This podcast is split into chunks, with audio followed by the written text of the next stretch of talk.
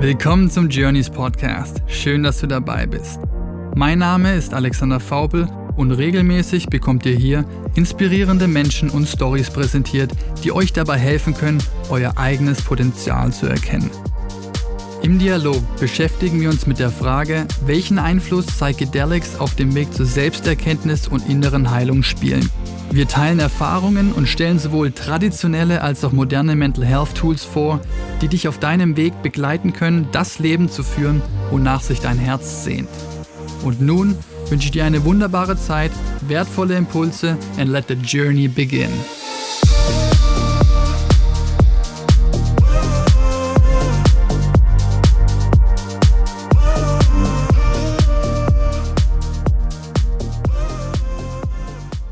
Dieser Podcast behandelt Thematiken, die das Thema Drogen berühren können. Dieses Format dient rein der Aufklärung und stellt keine Aufforderung zum Drogenkonsum dar. Außerdem ist der Konsum und/oder der Handel von Drogen strafbar.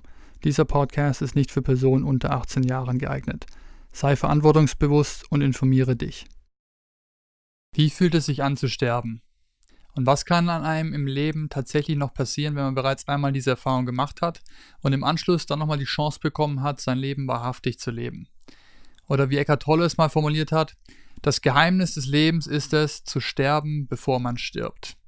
Und mein heutiger Gast, Johannes Eisenburger, hatte mit 19 Jahren eine Nahtoderfahrung, über die wir sprechen, die sein Leben maßgeblich verändern sollte. Wir sprechen dabei über den Hergang seines Unfalls und seine sprichwörtliche Wiedergeburt sowie den Weg der Heilung, den er im Anschluss eingeschlagen hat, um besser zu verstehen, was ihm da tatsächlich passiert ist.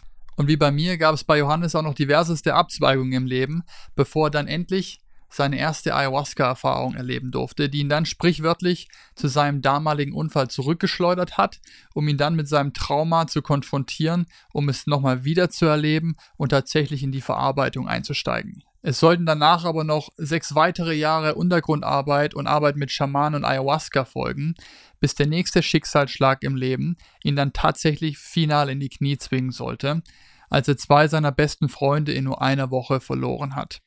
Und das war dann sein Rock Bottom Moment, ab dem er dann endlich bereit war, sich seinen eigenen Schatten und der Vergangenheit wahrhaftig zu stellen und die notwendige Arbeit, um diese zu integrieren, zu beginnen.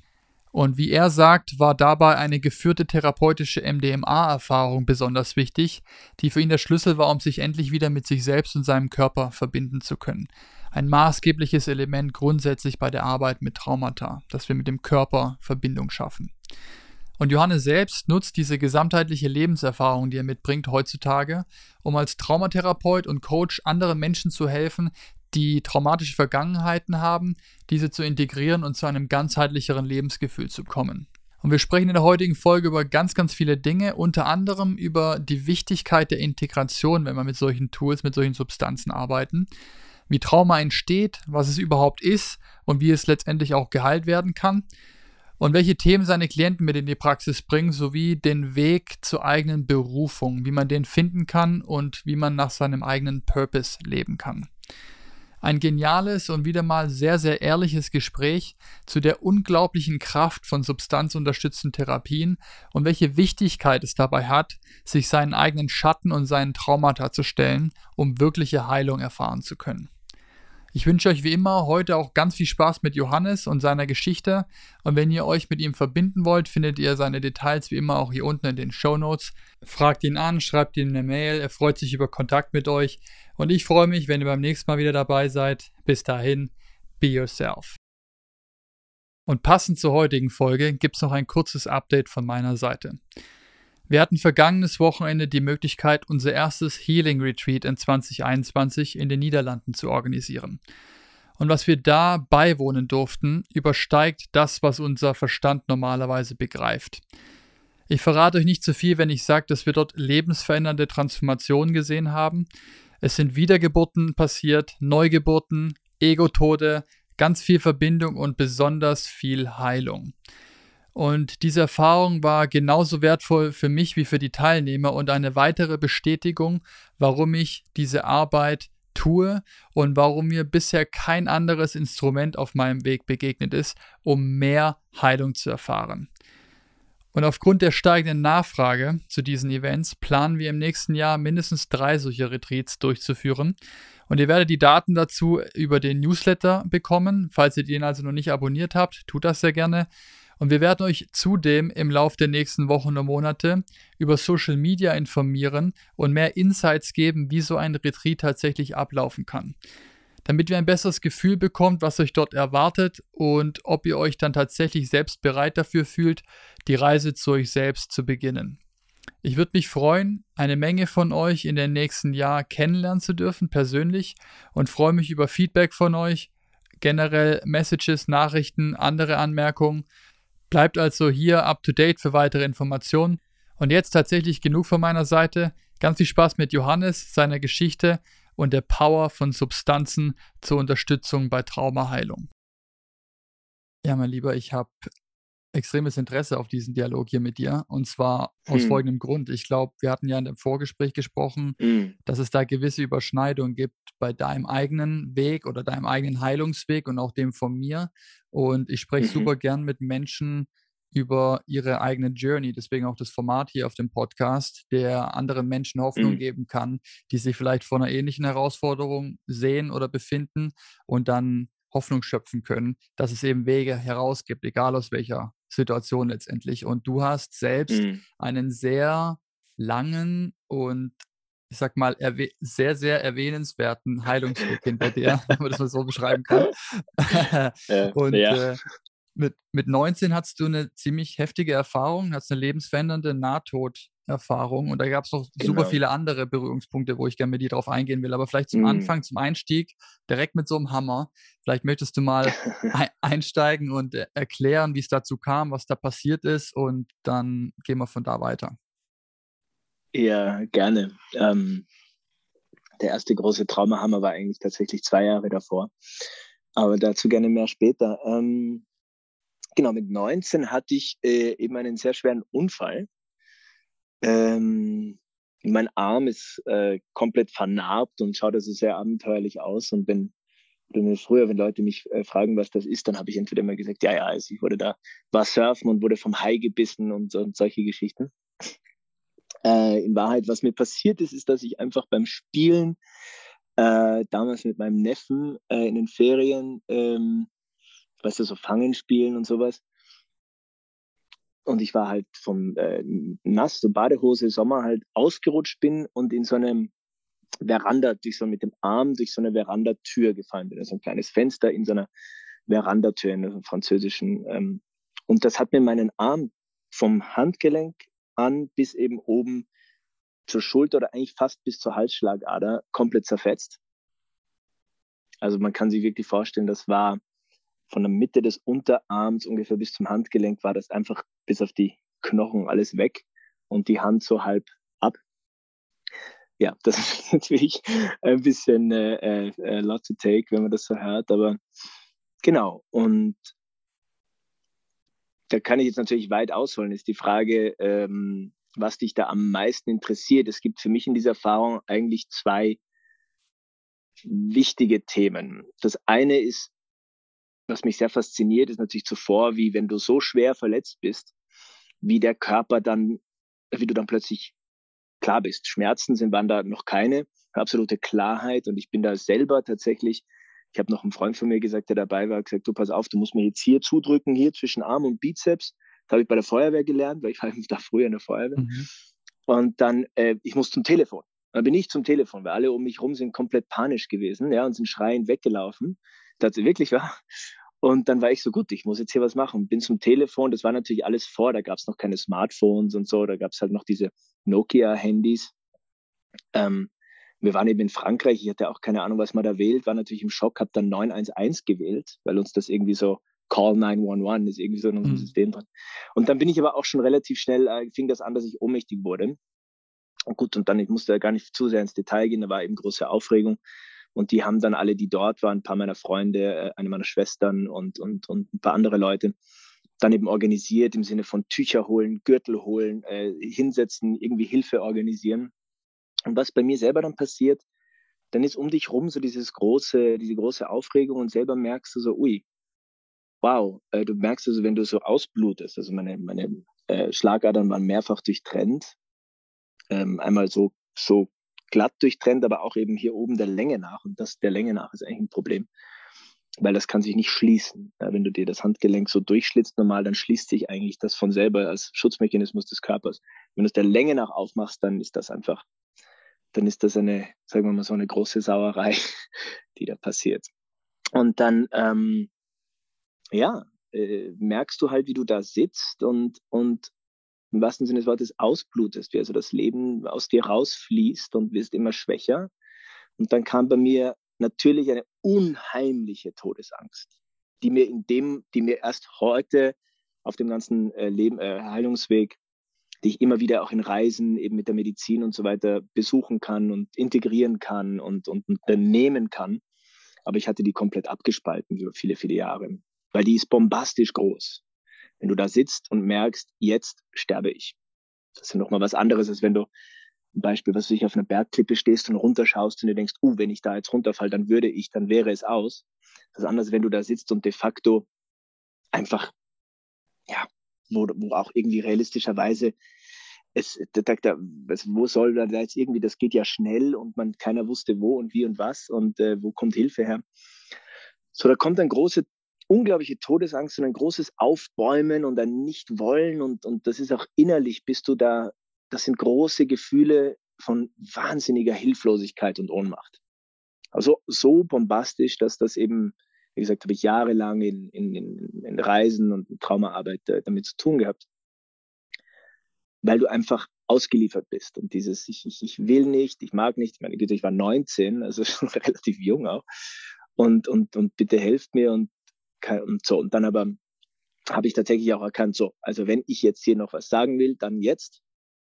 Und habe dann tatsächlich in so einem, in so einem, meine, meine, meine Schwester äh, zu mir gerufen und der tatsächlich also eine Verabschiedungsworte gesprochen und auch bitte sie gebeten, meine Eltern, meine Eltern zu sagen, dass ich sie liebe und mich auch entschuldigt, dass mir das also leid tut. Übrigens sehr typisch heute in der Traumatherapie weiß ich, dass das sehr typisch ist, dass Leute, die sowas bei dir haben, dann viel mit Schuld zu tun denken sich, warum tue ich jetzt anderen sowas an? Selber stirbst mhm. du zwar oder bist schwer verletzt, mhm. aber fühlst dich schuldig anderen gegenüber. Und habe mich also verabschiedet tatsächlich von meiner Schwester und äh, meinen Eltern und dann ähm, gebeten, mich nicht sterben zu lassen und dann wurde ich ohnmächtig, da war ich weg. Dann, äh, und dann eben, das ist so die eine Seite und das andere eben, dann war ich im Krankenwagen und ähm, da auch gar nicht mehr so wirklich anwesend, da ist dann großer Stress, das Ding rast und irgendwie Leute tun da irgendwas an die rum und irgendwie Schläuche und, und Lärm und, und, und, und die Sirenen und alles und das alles wackelt da drin. Und dann war eben diese Naht, dann kam das mit dieser Nahtoderfahrung. Und das kann man sich so vorstellen, dass ich da so lag und ich habe tatsächlich auch noch so halb mitgekriegt, meine Atmung hat dann auch immer schon ausgesetzt. Und der Körper ging in Schock, weil einfach fast kein Blut mehr drin war. Ähm, was und dann fällt, fällt ja alles zusammen und so und die Venen fallen und so und dann äh, die Atmung setzte aus und irgendwo war, wusste ich auch, okay, das ist jetzt irgendwie blöd. Ich darf jetzt nicht aufhören zu atmen. Hm. Weil, oder ich darf auch nicht einschlafen. Das sind so Dinge, die hört man halt irgendwie im Film oder so. Aber die Kraft geht einfach verloren. Dieses Kämpfen, dieser Stress auch. Und dann war es für mich wirklich so, ich beschreibe das immer gerne wie, als würde man sich, jetzt komme ich wieder mit so einer Bergklippe, ganz interessant, als würde man sich so festklammern ums Überleben kämpfen und irgendwann ist einfach die Kraft da und dann sagst du so, ja, jetzt komm, und dann loslassen. Und in dem Moment, dass ich losließ, war das wirklich so ein, ich bin dann aus meinem Körper raus, habe diese Situation da eben von oben wahrgenommen, äh, mich da in dieser, auf dieser Pritsche da, in diesem Ding und diesen Krankenwagen und, und, und das ging höher und tatsächlich auch diese Straße da in Südfrankreich und und die Bäume und Pinien und, und dann ging ich in dieses, ja, ich bin, ich bin immer sehr berührt, wenn ich darüber rede. Mhm. Ähm, und dann ging ich ein in das, was so oft beschrieben wird als das Licht. Nicht ein Tunnel, das war kein Tunnel, das war einfach umfassend Licht. Und ich sage immer ganz gerne Licht ohne Schatten. Einfach mhm. Licht. Also, was ich damit meine, ist keine Dualität. Denn wo Licht ist, ist auch immer Schatten. Hier, in der polaren Welt, aber da eben nicht. Einfach pures Licht und, und wie gesagt, jedes Mal, wenn ich das erkläre, fehlen die Worte, denn unser Sprachgebrauch, Worte können das einfach nicht beschreiben. Ein unheimliches, also ein unglaublich tolles Gefühl von, ja, Liebe, gehalten sein und vor allem dieses, es ist alles okay. Hm. Es ist jetzt alles in Ordnung. Da war also tatsächlich auch noch so ein Gedanke wie, das ist jetzt schwierig für die anderen, also die, die zurückbleiben. Das war mir total bewusst, dass das mit Schmerz für die anderen verbunden ist, meine Eltern, meine Familie, meine Freunde.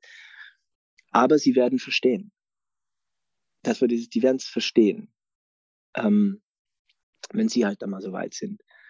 Und äh, es ging für mich, das war so dieses Gefühl, dieses jetzt geht's nach Hause, hm. ab nach Hause. Völlig in Ordnung, absoluter Frieden und absolutes endlich nach Hause. Total schön. Und dann war da wie, äh, das hört man ja auch oft, ähm, habe mich ja dann auch später viel mit dem Thema befasst und der Forschung zu dem Thema, dass ein Verwandten, verstorbene Verwandten einen abholen. Und bei meinem Fall war da mein Großvater. Das war ganz reell. Das war einfach ganz, das ist so schwer zu beschreiben, denn es klingt so unfassbar, ungreifbar, aber es ist reeller als, oder realer als real. Da war mein Großvater und der streckte mir so die Hand aus und das war alles sehr, sehr, sehr, sehr gütig und das war so, ja, ich, ich, ich gehe da jetzt mit. Hm. Und dann plötzlich, wupp, war ich plötzlich wieder in meinem Körper drin und in, diese, in diesem Krankenwagen und das hat irgendwie war laut und die haben mir irgendwie, mich irgendwie da rumgedrückt an mir und ich musste atmen. So. Und dann, ähm, und dann ging das so seinen Lauf mit der Not-OP die ganze Nacht und dann, ja, ging das noch ein bisschen weiter, dann ein Jahr lang Reha und so, aber ja, genau, das ist die Erfahrung.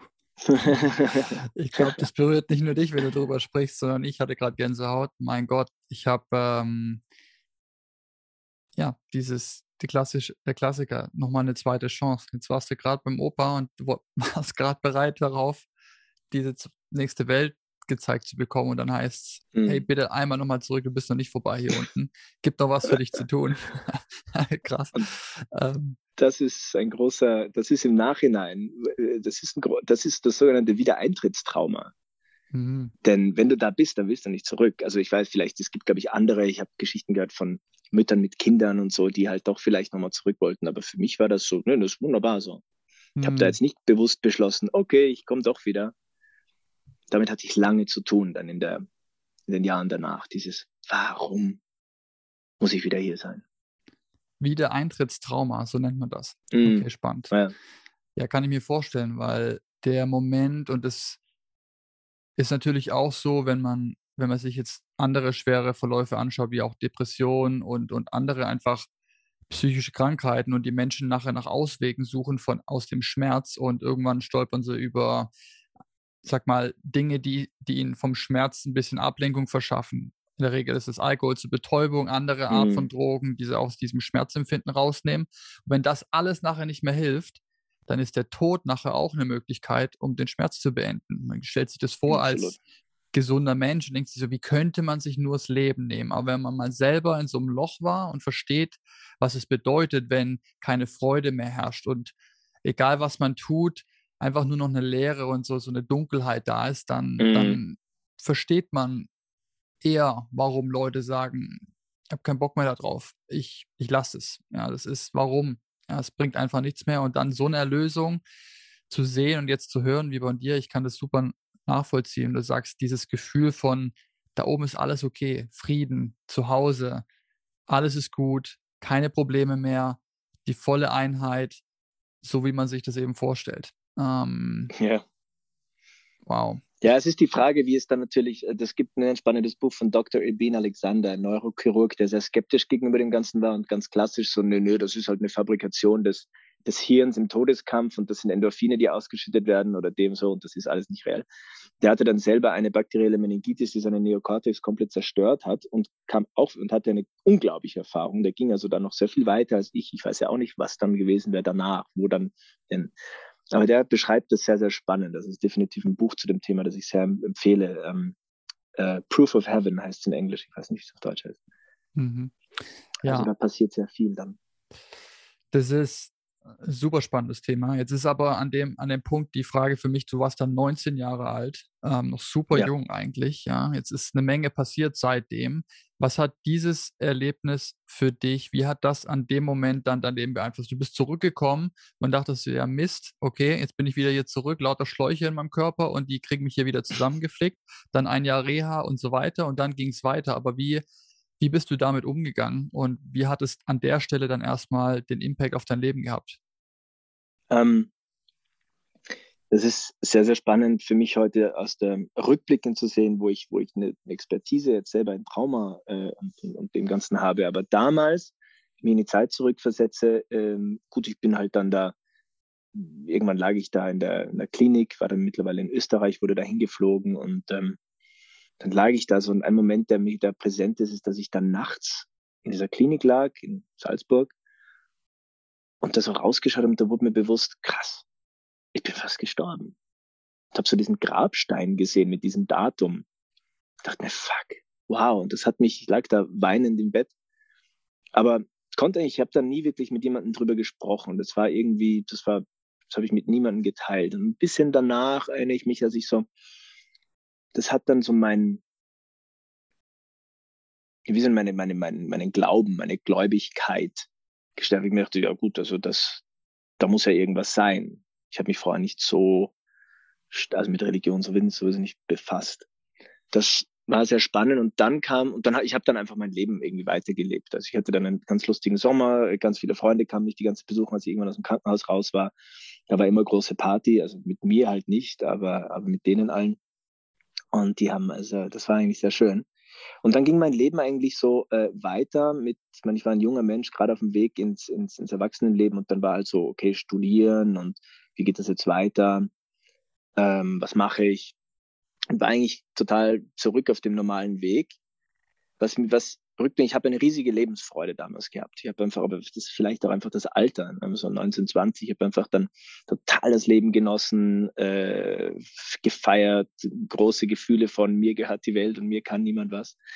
Aber wie gesagt, das ist auch ein bisschen das Alter. Und äh, die Fragen kamen erst so ein paar Jahre später als ich so auf dem klassischen Weg war, den wir alle, du ja auch eingeschlagen haben mit, na, jetzt mache ich hier und, und äh, Geld und Erfolg und, und so. Und habe dann aber recht schnell gemerkt, Moment mal, irgendwie ist das doch alles. Ich war ja damals in China, habe da in China gelebt und, und das war auch alles sehr aufregend zu der Zeit, 2005. Und ähm, das ganze Streben ging bei mir damals, ich habe so gemerkt, Moment mal, alles, was wir machen, ist zwar cool, aber wo zielt es hin? Es zielt auf, es ist Profitstreben die Unterhaltungen, die ich führte, hey, lass uns ein Projekt machen, hey, lass uns irgendwie ein Business, die, sind wir so, okay, mit dem Ziel, wir machen Geld. Dachte mir, das ist doch alles eigentlich Quatsch. Und ich hatte so einen anderen, eben das, den große Begeisterung für menschliches Verhalten schon immer. Und, äh, und damals hat mich einfach sehr angezogen die Auseinandersetzung mit Emotionen, mit menschlichem Verhalten in der darstellenden Form. Also das Schauspiel, das Bühnenspiel, die darstellende Kunst. Und ähm, das war natürlich in der Welt, wo ich groß wurde, war das jetzt nicht etwas, was man macht. Das war so ein Brotberuf. Also in der Welt, wo ich groß wurde, wurde man, hat man Wirtschaft studiert oder vielleicht Medizin oder, oder Jura, aber halt nicht sowas. Da kam der erste, so dieser Schmerz, so, wieso denn mache ich, jetzt habe ich schon das Geschenk bekommen, noch hier zu sein. Warum mache ich dann nicht auch das, worauf ich wirklich Lust habe? Und das war so mein erster, sag mal, wie soll ich es nennen, kleiner Befreiungsschlag von der gesellschaftlichen Konditionierung, zu sagen, ich mache das jetzt einfach weil, also, warum denn nicht? Es wäre ja absurd, wenn ich mit diesem Geschenk, mit diesen Einsatz, die ich hatte, das jetzt nicht mache. Und dann habe ich eben diesen, das verlassen, eben auch China und die ganzen Sachen, die ich da gemacht habe und habe gesagt, ich gehe jetzt auf die Schauspielschule und ich mache das. Mal sehen, was passiert. So, das war dieser Weg. Das und ging natürlich dann weiter. Dann ich, ja, ja. Genau, ja. Du, du, hast gemeint, du warst sehr erfolgreich auch in dem äh, Schauspiel dann tatsächlich. Und ich meine, bei mir war es, und das sind die Parallelen, die wir da auch haben, war das dann einfach im Äußeren auch der Erfolg, den ich im Vertrieb damals hatte. Und mit mehr Erfolg kam noch mehr Verantwortung und noch größere Ziele, noch größere Projekte, mhm. potenziell mehr Geld und dieses ganze, in dem man sich halt dann befindet, das wird einfach noch schneller, größer, weiter. Und wenn man nicht links und rechts schaut, weiß man gar nicht, wie schnell man da reingezogen wird. So ging es mir, bis ich dann irgendwann mal gesagt habe, Moment, äh, ich weiß gar nicht, warum das jetzt so schnell in die Richtung geht. Also ich will das eigentlich gar nicht und jetzt, ich, ich muss jetzt hier mal kurz aussteigen. Und bei dir war es ja. ja ähnlich. Du hast ja gemeint, dieses Schauspiel, was dann auch natürlich eine ganz krasse Darstellung von dem äußeren Erscheinungsbild und mhm.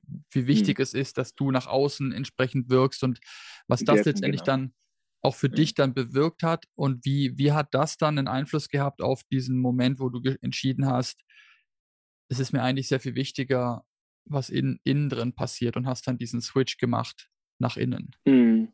Mhm. Also ähm, das war eine sehr spannende Zeit. Ich meine, ich würde jetzt sehr erfolgreich so ein bisschen noch in Klammern setzen, aber ich war auf dem Weg dahin. Also wenn man sich vorstellt, ich fing das an, relativ vergleichsweise alt, mit 24, glaube ich, war ich damals, mhm. auf die Schauspielschule kam und äh, habe ähm, mich da rein, total reingetickt mit einem unglaublich starken Willen. So, und dieser Wille, das ist natürlich, das können wir noch als Nebenthema ausklammern, dieser Wille habe ich dann natürlich später erkannt, der Wille, ein wahnsinnig starker Wille ist eigentlich auch eine, eine Folge von einer entwicklungstraumatischen Geschichte. Ähm, aber man kann das ehren, weil dieser Wille hat mich sehr weit gebracht. Aber dazu äh, nachher gerne mehr.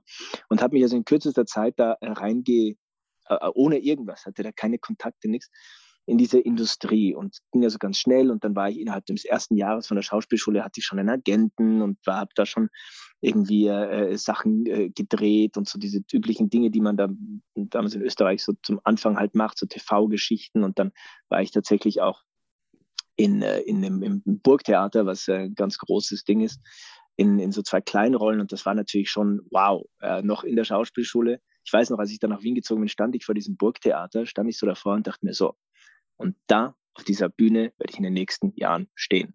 Hm.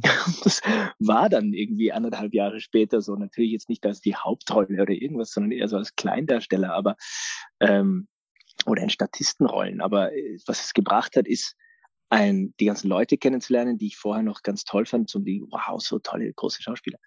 Ein Netzwerk von Leuten, die mir weitergeholfen haben. So, und was dann wichtig war, ich habe dann gesehen, die Realität des Berufes was das alles wirklich bedeutet. Und auch die Realität des Lebens jener, die, die, die wo ich das eigentlich habe, auch so zu sein, auch dahin zu kommen. Die großen Namen, die die großen Rollen spielen, die die großen. Und habe eben in kürzester Zeit auch dann, ich war dann auch mal in, in Amerika äh, und habe da Hollywood oder einen speziellen Hollywood-Schauspieler, den wir alle kennen, ähm, kennengelernt, mit dem Wochenende verbracht und war also total lustig und mit dem mich unterhalten. Also es, es war so, unglaublich gute Ausgangsposition und ich habe gearbeitet, ich hatte ein gutes Netzwerk, äh, Leute fanden das gut, was ich mache, ähm, ich habe hab mein Geld damit verdient und es war also super auf dem Weg. Und dann kam mir über einen Kollegen, mit dem ich einen Film gedreht habe, der äh, mit Ayahuasca gearbeitet hat. und dann äh, hatten wir eine Drehschlussparty, die war bei mir in der Wohnung. Ich hatte so eine coole große WG mit Dachterrasse und da waren immer große Partys. Und dann hatten wir da mal so eine Party und der war auch da und wir haben eben der hat nicht mehr meinen Arm gesehen und was hast du denn da für Narben? Und dann habe ich ihm eben die gleiche Geschichte erzählt, die ich dir vorhin erzählt habe. Und dann hatte, kam er irgendwie auf DMT zu sprechen und überhaupt, und das wäre doch was. Und ich so, du, nee, interessiert mich gar nicht. Ich hatte gerade meine erste Therapie hinter mir, so klassisch Gesprächstherapie. Äh, ich glaube auch zwei Jahre oder sowas. Ähm, aufgrund, einer, aufgrund einer familiären, mein Vater hatte dann einen Schlaganfall und das hat mich in mein erstes depressives Loch gerissen. So, und dann habe ich gedacht, du, ich fühle mich gerade ganz stabil, ich muss mir da jetzt nicht irgendwas reinballern. Ähm, Brauche ich nicht, danke. Und dann hat er mich so ein bisschen bearbeitet und mir eben erklärt, dass das nichts mit reinballern zu tun hat und das also was ganz anderes ist. Und eben eine Kollegin vom Burgtheater, die äh, eine Freundin von mir dann auch wurde, die hat gesagt, du, ich habe das auch schon gemacht und und äh, das ist also ganz was anderes. Und ich habe also selber also mit Drogen, ich habe nichts mit Drogen am Hut, das kannst du so nicht vergleichen, das ist was anderes. Also komm, machen wir das. Und ich so gut, na gut. Und dann ging eben die ganze Reise los. wie alt, und wie alt daraus da? kam, da war ich, äh, ich glaube, sieben oder 28. Mhm. Äh, nee, nee, nee, wahrscheinlich 28. Und das hat natürlich das, äh, was ich eben so erlebt habe, auch in der schauspielerischen Welt, wo ich halt sehr schnell gesehen habe, ah, okay, so ist diese Welt und eben, was du vorhin gemeint hast, dieses Wirken und dieses Darstellen und ich habe einfach die Realität des Berufes gesehen, so, kann ich mir das vorstellen, mein Leben lang zu machen? Ich dachte zwar, ich werde das machen, mein Leben lang, aber ich war in wahrsten Sinne des Wortes desillusioniert. Ich hatte eine mhm. Illusion, wie es ist. Und dann habe ich die Realität gesehen und okay, das ist zwar cool, es sind auch coole Leute dabei und das macht natürlich auch Riesenspaß. Es macht wahnsinnig Spaß zu drehen und zu spielen und ich muss zugeben, das fehlt mir heute sehr. Aber ich dachte mir, nee, irgendwie ist da mehr für mich. Mir hat der Impact gefehlt, verstehst du? Das war so, okay, mhm. ich, ich habe da jetzt Spaß. Bisschen, okay, Kinder- und Jugendtheater, das hat so einen pädagogischen Ding noch. Aber irgendwie habe ich mir gemerkt, irgendwie erstens der Umgang ist komisch. So manche die Leute behandeln sich da oft irgendwie relativ fies, so die Regisseure und deiner oder wie. Irgendwie fand ich das komisch. Und da habe ich einfach auch gemerkt, ich, ich selber wurde ein komischer Typ. Eben sehr auf die Wirkung aus, sehr, ja, ich würde einfach sagen, sehr anstrengend. und, äh, und fand das irgendwie gedacht, nee, und ich hatte es einfach wirklich rausgezogen und diese Pflanznarbe mit Ayahuasca, da, da ging dann, da gingen andere Türen auf. Ich wusste gar nicht wirklich warum, aber ich wusste, hier geht mein Weg nicht weiter. Ich kann das nicht weitermachen. Und habe ich ja damals mit meinem damaligen Intendanten dann ein Mittagessen gehabt und habe ihm eröffnet, dass ich jetzt aufhöre, dass das jetzt mein letztes Stück ist. Dem sind alle, der hat gesagt, was spinnst du eigentlich? Und du hast doch, du spielst doch und was, was, was, äh? hast doch, alle anderen würden sich ja zehn Finger abschneiden, wenn die Arbeit hätten, so wie du. Und ich habe gesagt, du, ich kann es dir auch nicht erklären, es tut mir leid, ich kann es dir nicht erklären, aber irgendwie mein Feuer, ja, das ist meine Leidenschaft, also diese the Flame of Taschen, das ist leider aus. Und dann muss ich das hier, dann muss ich aufhören damit. Ich weiß auch nicht, was ich jetzt mache aber ich kann auf jeden Fall nicht weitermachen, wenn ich das brennende Feuer für diesen Beruf und die Arbeit momentan zumindest nicht mehr verspüre. Ja, und dann ging die Suche weiter. Ja, da mal wieder die und dann vor allem nach innen. Ja, genau. Dieses, was du meintest, war, es hat irgendwas gefehlt. Ich habe bei mir, hm. ich glaube, die Worte, die ich immer verwende, ist so, ich habe immer gemerkt, irgendwas stimmt nicht. Ich wusste zwar nicht was, aber es war irgendwas, hat gefehlt, irgendwas hat nicht gestimmt und nicht gepasst. Und ähnlich wie bei dir, alle einen Finger, einen Vogel gezeigt und gedacht, was machst du da? Du bist da, wo alle hinwollen, auf gar keinen Fall, du Idiot, das wirst du dein Leben lang bereuen, solche Sachen. Und ähm, es hatte bei mir auch noch mal ein paar Jahre gedauert, bis ich dann irgendwie diese ganzen Stimmen nicht gehört habe und dann den Sprung trotzdem gewagt mhm. habe. Und dann hat es bei mir, fast forward, nochmal zwei Jahre gebraucht, bis dann bei mir die liebe Ayahuasca-Pflanze in mein Leben kam. Aber bei dir ist dann, ist es dann schon früher dazu gekommen. Das heißt, du hast dann gesagt, du hörst da auf, Passion spürst du nicht mehr, warst da gerade in Gesprächstherapie zum ersten Mal, hast da Dinge verarbeitet, auch mit dem, dem Schlaganfallthema von deinem Vater, persönliche, mhm. private Dinge. Und dann sagen dir ein paar Kollegen, guck mal, da gibt es so eine Pflanze, kommt aus dem Amazonas, die nimmst du im Schama schamanischen äh, Ritenkontext und die macht eigentlich eher sowas wie Heilung. Und äh, mhm. schaust dir doch mal an. Wie ging es dann mhm. weiter? Hast du gesagt, Ticket gebucht und darüber oder was? Wie, wie? Ah, nee, nee, das, das haben wir dann in Wien gemacht. Also das war mhm. dann, das war nicht im Dschungel, sondern das war dann auch das erste Mal war in so einem Atelier von einem Künstlerbekannten. Ja, also gar nicht jetzt hier im Dschungel mit Ding und, und Live-Musik, sondern mit einem mit einer Box und dann halt so ein bisschen, äh, was so die übliche Musik, die man halt dann so dazu hört. Und dann habe ich mir das einfach mal, ich habe wirklich mit so allem überhaupt nichts zu tun gehabt. Aber es war eine unglaubliche Erfahrung. Und ich meine, ich weiß nicht, wenn du möchtest, ob ich da mal kurz einsteige, was die Pflanze Bitte? mir in meiner ersten Erfahrung zeigt. Ich hab, haben wir das so getrunken, ja. Ich habe ein bisschen psychedelisch, ich habe mal als Jugendlicher äh, mit meinem besten Freund damals so experimentierfreudig, haben wir immer so Sachen, äh, so legale, weißt du, die man da in den Kiffershops bekommen konnte, diese ganzen Pflänzchen und Kräuterchen, das haben wir uns alles halt immer irgendwie rein. Das meiste war einfach nur ekelhaft. Aber ich hatte dann einmal so eine psychedelische Erfahrung, aber ansonsten war ich einfach gar nicht auf diesem Weg und so. So, dann haben wir das getrunken und dann so, und dann ging das so los und dann hatte ich eben diese unglaublichen Farben und Formen und Fractals und das war richtig äh, ganz toll zu sehen und wow. Ich erinnere mich dann noch, weil der, der Freund von mir, also Alexander hieß er übrigens auch, meinte, man kann also damit kommunizieren, du kannst das steuern, du kannst das navigieren, diesen Weg, und du kannst da also mit der Pflanze quasi reden und Fragen stellen. So, ja, okay. So, und dann war das also schön und Formen, Formen und Farben und so weiter. Und dann habe ich gesagt, so, das ist jetzt alles wunderbar, aber ich bin jetzt hierher zu, hergekommen, eigentlich was zu lernen. Also, was denn jetzt? So ein bisschen. Und dann war wie so diese Stimme, die da ja mit einem spricht. Das ist ja eine andere, du kennst diese Stimme der Madre Ayahuasca, die dann einem spricht, so, okay, gut, dann leg dich hin. Ich habe also vor diesem, in der Vision wirklich dieses Matrixnetz, ne, dieses grüne Matrixnetz mhm. vor mir gesehen. Das war gesagt, leg dich da mal hin. Und dann ging es so wie eine Dimension tiefer und wump, war ich in dem Moment meines Unfalles. Ich war in dem Moment in diesem Garten und ich war so, ach krass, jetzt bin ich, guck mal hier, da läuft mein Neffe und da sind alle. Und ich war, ich habe das aus der ähm, dritten Person Perspektive und so, oh, schau mal, da bin ich und da spiele ich jetzt mit dem und da laufen wir gleich und oh Gott, nein, gleich kracht's. Ich habe das alles nochmal miterlebt, also aus der Perspektive ähm, des Beobachters und Ähm, gleichzeitig hat mein Körper wahnsinnige Bewegung, also diese Hand, dieser Arm, der so schwer verletzt war, ging wahnsinnig Energie durch. Und spannenderweise wusste ich total, was mit mir geschieht. Also das muss wahrscheinlich von außen ausgesehen wie ein großer Exorzismus. Mich hat's gebeutelt und gedreht und der Arm hat ganz von selbstständig Bewegungen gemacht. Und ich war aber da und sage, ich liege hier und habe diese Erfahrung und gerade passiert das und das ist gut. So. Und das Ganze habe ich, diesen Film, diesen Film habe ich da zweimal erlebt. Ähm, und dann äh, gab es ein Purging danach und dann war so, bumm, fertig. Ich so, hm. krass. Was war das denn? Wow.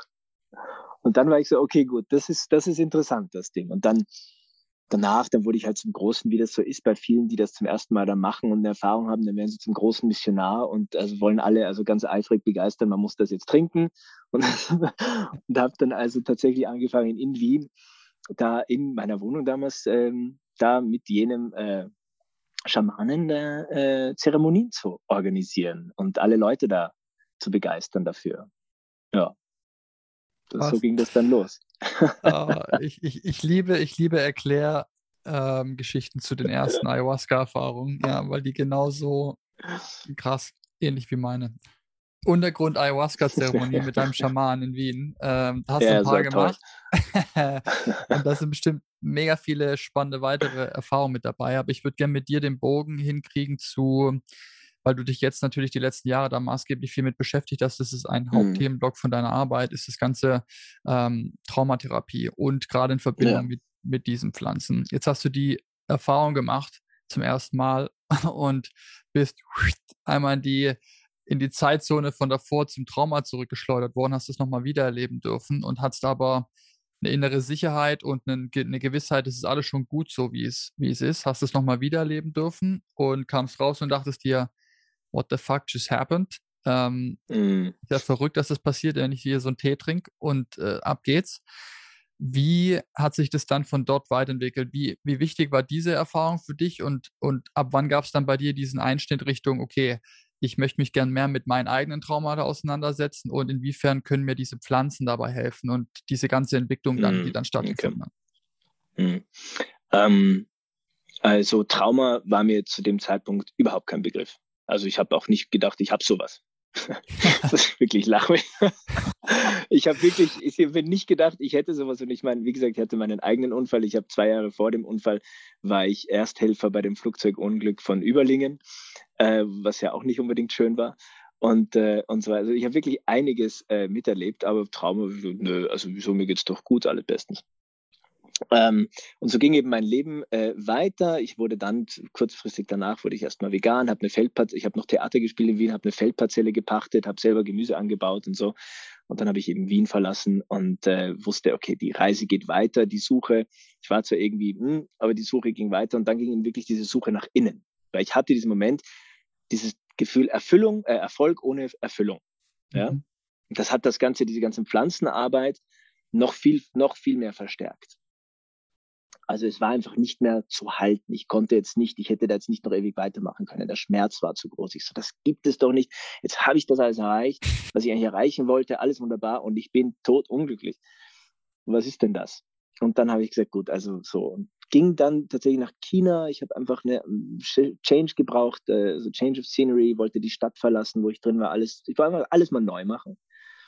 Und dann äh, in einem buddhistischen Meditationsretreat in Thailand man muss dazu sagen, das klingt dann sehr schön, aber die Zeit war nicht toll. Also zuerst war sie toll, dieses, okay, ich ändere mein Leben und wow.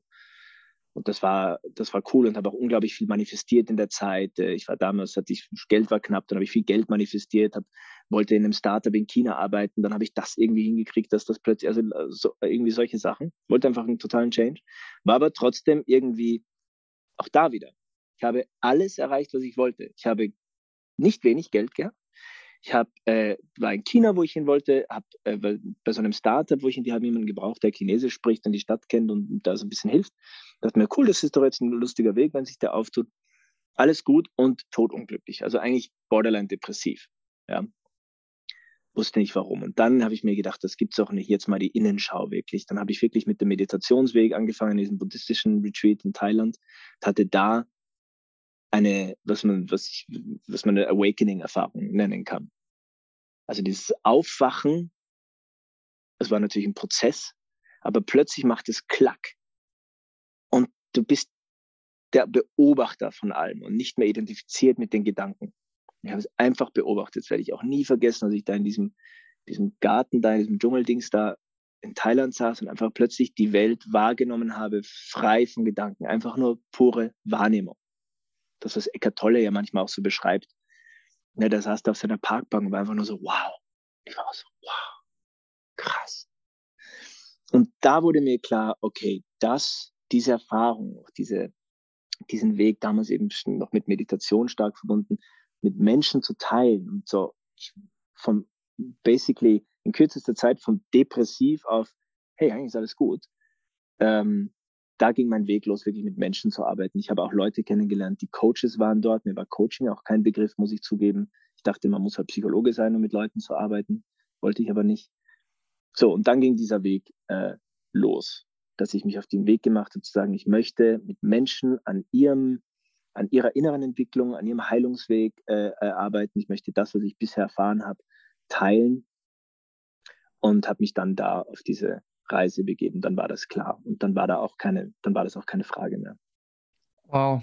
Ähm, der Moment, der, den du gerade besch beschreibst, den ich auch hatte und der so schmerzhaft ist, wenn man sich vorstellt, alles erreicht zu haben im Leben was man sich denn vorgenommen hat, auch nachdem man das Alte verlassen hat und sich ein neues Ziel gesetzt, das dann wieder nur eine Erfüllung irgendwie im Außen dargestellt hat und dann realisiert, fuck, das ist es auch nicht. Und dann irgendwann fällt der Groschen mm. und dann heißt, okay, mm. everything you search is within. Ja, und diese ganzen klassischen genau. Sprüche, die halt alle zutreffen, aber dann irgendwann zu realisieren, okay, fuck, ich kann es nicht mehr leugnen, der Weg geht nach innen und genau. das bedeutet, ich muss über meinen Schatten springen und ich muss im wahrsten Sinne des mhm. Wortes auch kennenlernen, was in mir drin schlummert, die ganzen Schatten und dann kommst du nicht drum rum, um dich auch mit dem Thema Trauma und deine Vergangenheit auseinanderzusetzen, deine Kindheit, wie bist du groß geworden, was sind die ganzen Attachments, die du mitbringst in der Erziehung und so weiter und dann bist du irgendwann mal da mittendrin, so war es bei mir und dann in, mhm. Bei mir war es im Selbststudium, dann hat ein Ding zum anderen geführt und noch ein Buch und noch ein Kurs und noch ein Ding und, und so weiter mhm. und so weiter. Und irgendwann ist man so in diesem Strudel drin, so war es bei mir mit diesem, boah, krass, da gibt es noch so viel, ich habe gar, gar keine Ahnung gehabt. Ayahuasca mhm. hat die mhm. Tür aufgemacht und mal kurz gezeigt, so, guck mal, da geht es eigentlich rein. Dann gab es noch ein paar Verirrversuche auf dem äußeren Weg und dann, okay, genau. das äh, macht, macht keinen Sinn. Die hat es mir von Anfang an schon gezeigt. Ja, es, ist, es geht nur nach innen. Und das alles im Außen ist, ist alles toll und es ist alles, alles super. Aber wenn es nicht verbunden ist mit dem Weg nach innen, dem Essentiellen, dann passiert das, was du gerade beschrieben hast, mit Erfolg ohne Erfüllung. Und das ist, glaube ich, der, der worst, worst Case, der passieren kann. Und yeah. jeder wird letzten Endes irgendwann dazu aufwachen, auch wenn die Milliarde auf dem Konto ist und die fünfte mhm. Yacht gekauft wurde. Und irgendwann am Ende kommt dann der Moment so, fuck, das war es immer noch nicht. Was fehlt denn noch? Genau. Ja, weil es geht nicht im Außen. Es kommt niemals dieser Moment, wo das Gefühl herrscht, alles ist in Ordnung. Wenn du nicht nach innen gegangen bist und du realisiert hast, alles steckt schon in dir drin, du brauchst gar nichts im Außen, um dieses Gefühl zu haben, das du suchst.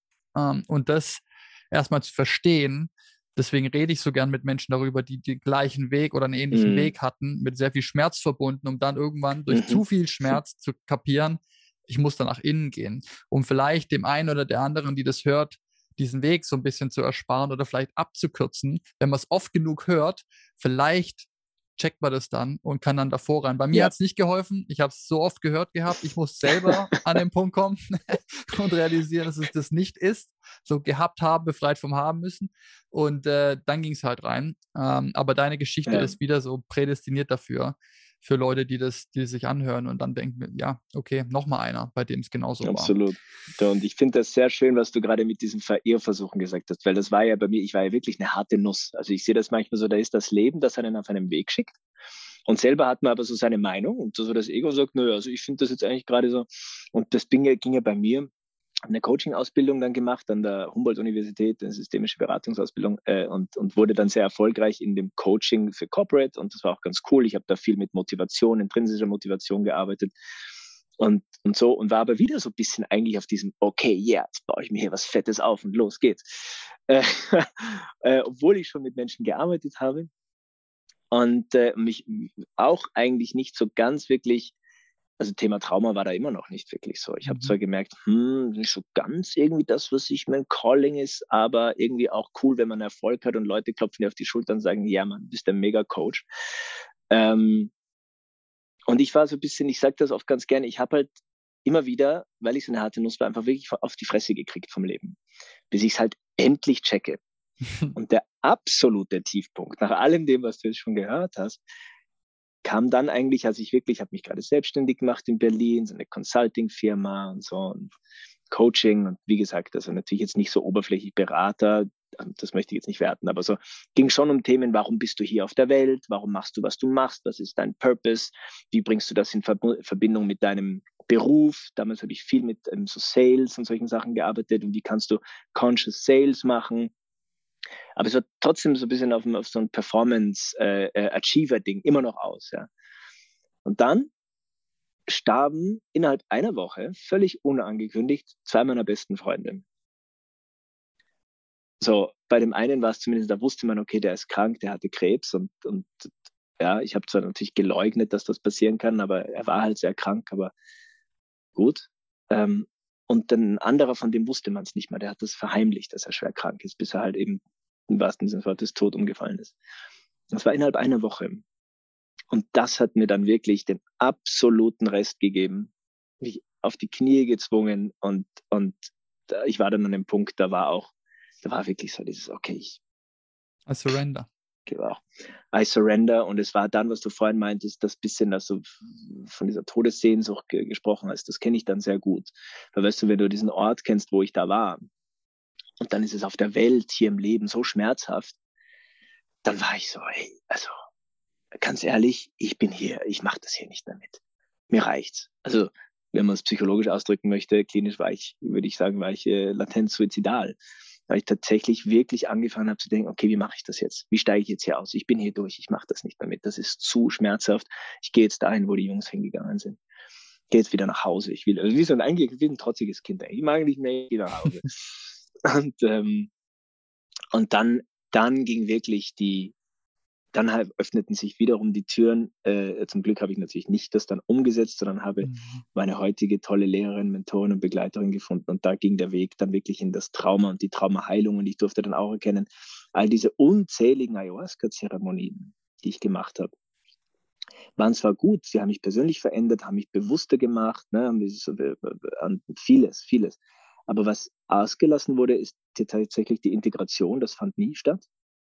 Ja, dann machst du halt einfach, und das sieht man halt sehr oft leider, dann machst du solche wunderbaren Erfahrungen, gehst dann in dein normales Leben und der Divide wird immer größer zwischen der Realität deines Lebens und du hast irgendwie Dinge und Rechnungen, die man zahlen muss und Partnerschaften und äh, alles, was wir halt so erleben.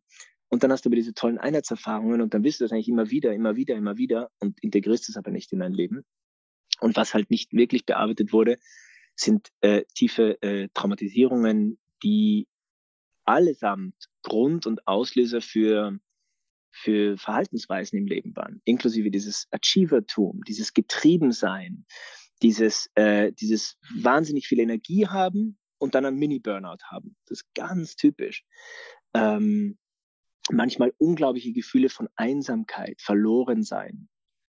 Äh, ich könnte, das habe ich alles durchlebt. Ähm, und dann eben da wirklich reinzugehen und, eine, und traumatherapeutisch zu arbeiten unter Zuhilfenahme von Medizin. Es war dann aber, da ging ein anderer Weg für mich auf mit der modernen Medizin, mhm. der MDMA. Also das, was mhm. ja auch jetzt in den Studien so passiert, MDMA wird ja, wie du selber weißt, äh, sehr stark eingesetzt bei ähm, Veteranen für posttraumatischen Stress. Da habe ich dann wirklich mit dieser Substance Assisted Therapy, das war wirklich dann wo, das war der Schlüssel. Da hat sich wirklich geändert. Da hat sich alles völlig verändert deswegen bin ich heute so ein Advokat von dieser Arbeit, ähm, weil ich einfach der selber der Beweis bin nach so vielen Jahren. Ich bin da von 19, ja, was weiß ich, über eine Dekade durchs Leben gelaufen und zwar alles gut und schön, aber innerlich war trotzdem also einfach ein innerer Kampf und mal Freude, dann wieder Leere, dann äh, bis irgendwann wirklich durch diese Arbeit das auch Schattenarbeit ganz wichtiges äh, mhm. Stichpunkt. Ja, also eben nicht nur, was ich viel dann bei dem Ayahuasca den Ayahuasca-Circlen gemacht habe, so dieses, okay, ist alles schön und wir haben uns auch alle lieb und es ist alles Verbundenheit mit der Natur und, und einfach alles toll. Und das, was aber eigentlich so, de, de, de, was so das so, das Eklige, das, was so im Keller schlummert, das, das, oh, das gibt's gar nicht, wollen wir gar nicht, braucht man nicht. Und als dann der Tod meiner Freunde passiert ist, dann hat's mir das wie, dann kam halt alles hoch. Deswegen wurde ich so, ich war plötzlich, wo kommt denn dieser ganze Schmerz her? Das hat schon gar nichts mehr mit, den, mit dem Tod von denen zu tun gehabt. Natürlich war das schmerzhaft, aber das war noch viel mehr. Das war, als würde da eine Senkgrube voller, sorry, ja, aber eine Senkgrube voller Shit mir da hochgewaschen werden und hat mich überflutet. Ich so, was ist das denn alles? Jo. Und das ist Schattenarbeit. Und das durfte ich dann lernen, dass man all das, was ich da abgespalten habe, was ich nicht wollte und all diesen Schmerz und das Trauma und die Vergangenheit und meine Erfahrungen und auch dysfunktionale Familienstrukturen, äh, aus denen ich ja auch komme, ähm, dass das alles angeschaut und wieder reingeholt werden wollte, noch musste. Und dann plötzlich Ganzheit. Und alles dieses diese Einsamkeit und Leere und Verlorensein und, und so, einfach alles, ja, wie soll ich sagen, durch. Vielleicht kommt es irgendwann mal wieder, aber es ist einfach ein anderes Leben. Es ist ein komplett anderes Leben. Ich nehme mich anders wahr. Soll ich sagen, außer Amen, ja, vielen Dank dafür. ich sage das hier immer, und das ist mir so, so wichtig. Deswegen wiederhole ich das auch noch eine Million Mal. Auch bei der millionsten Podcast-Folge werde ich das sagen, wie hm. wichtig Integration ist. Und ich war ja, selber genau. in Peru vor jetzt knapp zwei Jahren, hatte dort fünf Zeremonien und ich bin bis jetzt noch nicht bereit für eine nächste. Weil ich wusste hm, genau. da schon, okay, das bedarf mindestens anderthalb Jahre an denen ich da jetzt rumschrauben darf und in die Schatten und in die innere. Und ich hatte gar keine Ahnung, wie viel von dieser Scheiße hochgespült wird. Ja, ich hatte keine Ahnung. Dort war noch alles so, wie du sagtest, so, ja, komm, alle anfassen im Kreis, so ein bisschen Kumbaya, my Lord, und der Dschungel und alles super geil. Und klar kamen da ein paar Themen hoch und der Pointer kam mal Richtung Vater und die Mutter und dann gab es da eine Wunde und da und ein bisschen ein Thema in der, mhm. in der Kindheit ja, ja, alles okay und dann nach Hause und dann eine Beziehung kaputt gegangen und dann der Schalter umgelegt und dann kam alles hoch. Und das war, ist immer noch ein wilder Ritt, sag ich mal. Und Leute, die, die glauben, ah, das gibt so was wie eine Wunderpille, gibt es nicht. Und die nee. denken, ich mache das einmal und dann ist jedes Thema vorbei. Nein, so ist das nicht. Nein. Und das sind Werkzeuge und super, super effiziente und starke Werkzeuge für diese Arbeit mit dem, was wir unterdrückt haben mit unseren Schatten, mit dem Unterbewusstsein, um ein besseres Verständnis dafür zu bekommen, was dann tatsächlich diese Ursache für diesen unerklärlichen Schmerz ist, den man vielleicht nicht mal definieren kann, weil irgendwas ist halt komisch. Je nachdem, wie viele Jahre und wie viele Schichten wir da oben drüber gepackt haben, kann man einfach nicht mehr definieren, was genau diese Ursache ist von diesen Zwicken. Und wenn einmal der Deckel hochgesprengt wird und die Gülle hochkommt, wie du es gerade schön beschrieben mhm. hast, dann äh, darf man sich mal mit den ganzen Dingen auseinandersetzen. Es kann sehr überwältigend sein, wenn man dann mal der Wahrheit ins Gesicht blickt und realisiert, oh mhm. oh shit, meine Kindheit mhm. war doch nicht so rosig, wie ich immer genau. geglaubt habe. Und die Aussage, genau. meine Kindheit war perfekt, diente auch nur als genau. Schutzmechanismus, genau. um der Wahrheit nicht ins Auge zu blicken und solche Dinge. Und wenn man dann zum ersten Mal anfängt mit Gesprächstherapie und dann mal ein bisschen Schattenarbeit machen darf, realisiert, oh fuck, also dieses Ganze im Außen, dieses Spiel, und da habe ich viele Dinge gelernt, habe mich weiterentwickelt und bin besser geworden und so weiter. Aber alles, was ich nach innen noch nicht gemacht habe, da bin ich noch in der Grund, da bin ich noch nicht mal in der Grundschule. Habe ich gerade angefangen ja, zu laufen ja. und da genau. gibt es noch genau. so viel, was ich da über mich lernen darf. Und da ein bisschen Piano machen ist mein Ratschlag, weil ich habe es natürlich auch ähnlich wie du, komme auch aus, aus, aus so einem ähm, Entwicklungsmuster, dass ich mir natürlich immer mit der Peitsche selber sagen muss, jetzt mit 300 km/h da durch und deswegen geht die innere Arbeit auch nicht schnell genug und das ist auch nicht ra äh, ratsam, will ich Leuten gerne mitgeben, so ja, take your time, es dauert ein Leben lang, ja, es, es hört niemals auf, da gibt es kein, keine Errungenschaft oder was, ähm, dauert einfach. Ähm, mhm. Aber so, so wichtig. Und jetzt sagst du, das hat einen Schalter umgelegt bei dir und dann noch die Arbeit mit MDMA und gerade in so einem therapeutischen assistierten Umfeld mit Substanz. Ich nehme an, das war bezogen auf, du hast immer nach diesem Purpose und diesem, das ist noch nicht das, was du machen willst, gesprochen und du hast da noch was gefunden, was als Werkzeug für dich in Kombination mit Therapie so hilfreich war mhm. wie nichts anderes und hat dir von suizidale Gedanken, schwere Depression etc. zu einem Punkt gebracht, mhm. wo du sagst, boah, ich fühle mich zum ersten Mal mehr ganz oder ganz und möchtest das ab seitdem sehr gerne weitergeben, andere Menschen aufzeigen, bist deswegen so ein starker Advokat. Genau das gleiche wie bei mhm. mir. Und jetzt mhm. ähm, sagst du, du hast eine, eine Coaching-Background und Ausbildung, aber auch dieses Traumatherapie und Spezialisierung auf Trauma, gerade wegen deiner Historie. Mhm. Ich habe hier schon ein paar Mal auch auf dem Podcast zum Thema Trauma gesprochen und mir war das gar kein Begriff. Ich habe das auch in dem Ayahuasca-Camp zum ersten Mal lernen dürfen. Es gibt da unterschiedliche Arten. Es gibt nicht nur den Autounfall und das Brandopfer und die genau. Vergewaltigung. Es gibt alle möglichen äh, Couleur und Facetten davon. Und Emotional Neglect ist auch traumatisch Ganz für ein genau. Kind und, mhm. und so weiter. Deswegen kann man guten Gewissens behaupten, würde ich sagen, Gabo Mate wird es unterschreiben, jeder Mensch auf diesem mhm. Planeten ist traumatisiert, ja, und alles, was da draußen ja. abläuft, äh, siehe Ex-Präsident in den USA, ist einfach ein traumatisierter kleiner Junge, der da eine Nation leitet und letztendlich genau die Ergebnisse genau. produziert, die man sich davon erwarten würde.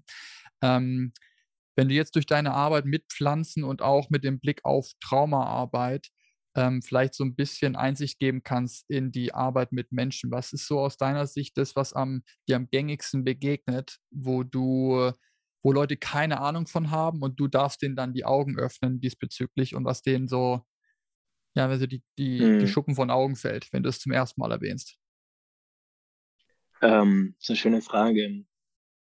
Also, wie gesagt, für mich war ja der große Schlüssel ähm, eben das, das, das Thema Trauma und Traumaheilung. Ja, in, in, meiner eigenen Heilung natürlich, auch in meiner eigenen Selbsterkenntnis, ähm, was da so ein bisschen der Missing Link war. Äh, mhm. und ich sehe es auch in meiner Arbeit. Wie gesagt, ich habe ja damals, als ich da wusste, ich möchte mit Menschen arbeiten und Coach. Ich wollte natürlich in so einer unreglementierten Welt, wo jeder irgendwie Coach wird und sich Coach nennen kann, gibt ja diesen schönen Spruch, wer nichts wird, wird Coach.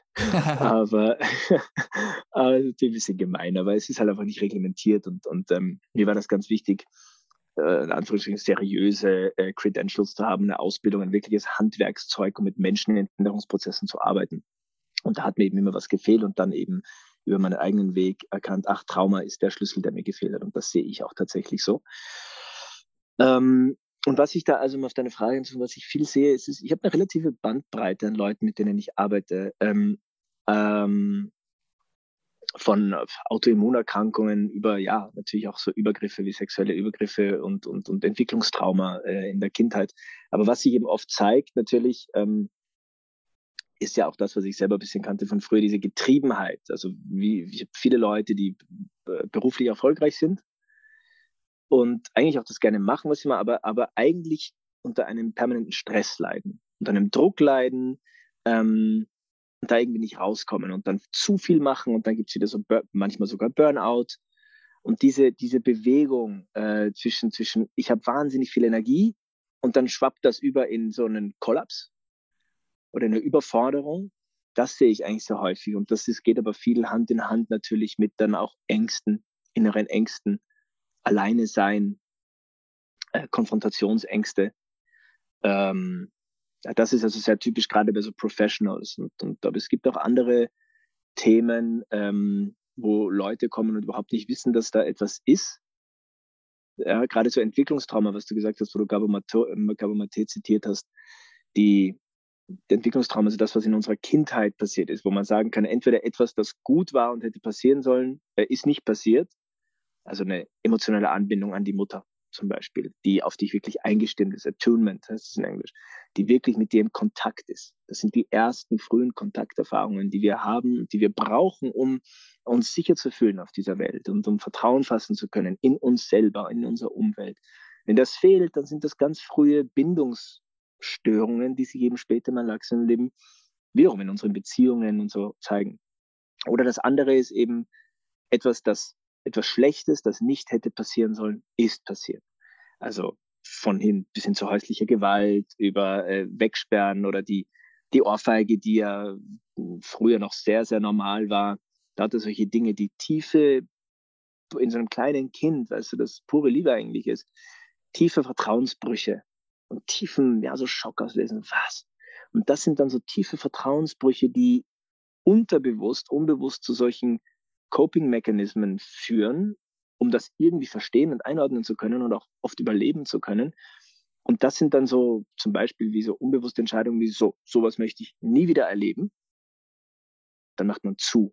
Das ist natürlich unbewusst, das weiß das Erwachsene nicht mehr. Und dann wundert man sich im Erwachsenenleben, ja, warum ich eigentlich immer so hart bin.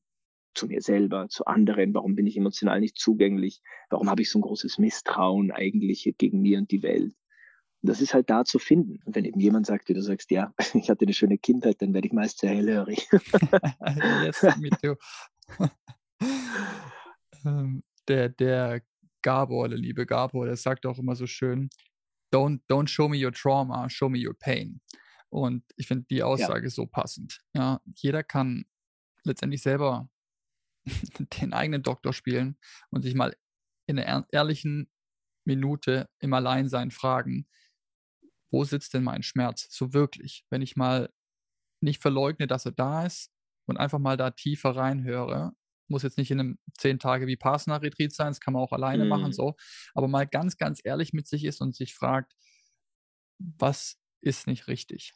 Und da gibt es mit Sicherheit irgendwas, was hochkommt und dann da mal tiefer einsteigen und in diesen Kaninchenbau mal vordringen. Und letztendlich mm. geht es in der Regel immer sehr, sehr, sehr weit zurück in dem eigenen Leben, tendenziell bis in die Kindheit, um dann mal ja, bis an die Wurzel kommen zu können. Ich finde es so schön, wenn die, diese Arbeit kombiniert wird mit eben gerade mit Pflanzen oder mit MDMA, mit anderen mm, Substanzen, mm.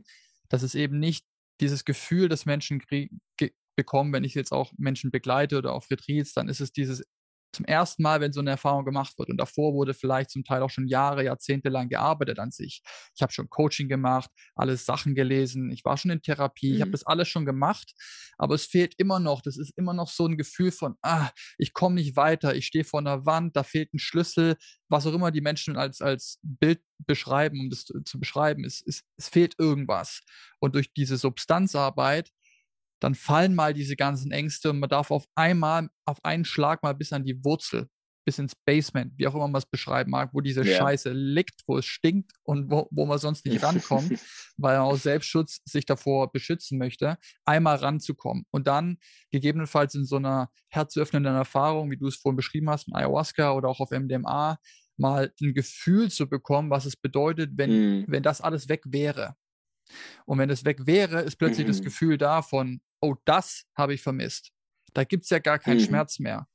Und dann kommt man zurück und zack, der Schmerz ist wieder da. Und dann geht es um diese sehr gern vermiedene Arbeit, die wir Integrationsarbeit nennen, die unabdingbar ist, um irgendwann mal auf einem normalen Weg dahin zu kommen und sich dann eine Schicht nach der anderen vorzunehmen und diese ganzen Dinge aufzuarbeiten in einem, in einem gewissen ähm, System, systematischen Kontext.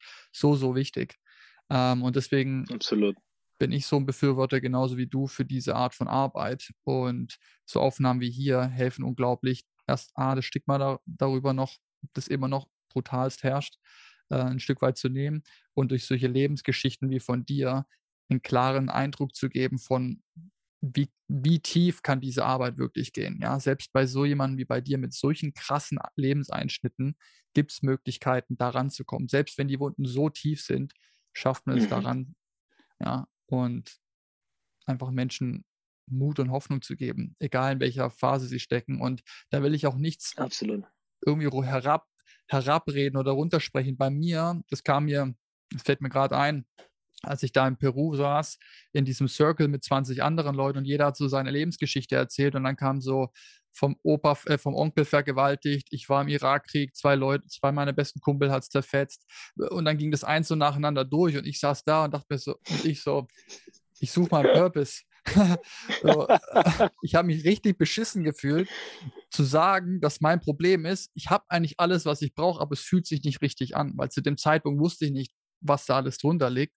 Ich will nur damit genau. sagen, es ist komplett egal, was das Problem oder der Pain ist. Es gibt da nicht besser, schlechter, schlimmer und so weiter. Es ist alles subjektiv. Und wenn du den Schmerz in dir trägst und ehrlich mit dir ins Gericht gehst, um den anzugehen, hast du alles schon mitgebracht, was du brauchst, den Mut, dich dieser Wahrheit zu stellen, um dann da rein ranzugehen. Und ich will mhm. Leute, ich will Leute ermutigen, diesen Schritt zu machen und sich und ehrlich mit sich selbst zu sein.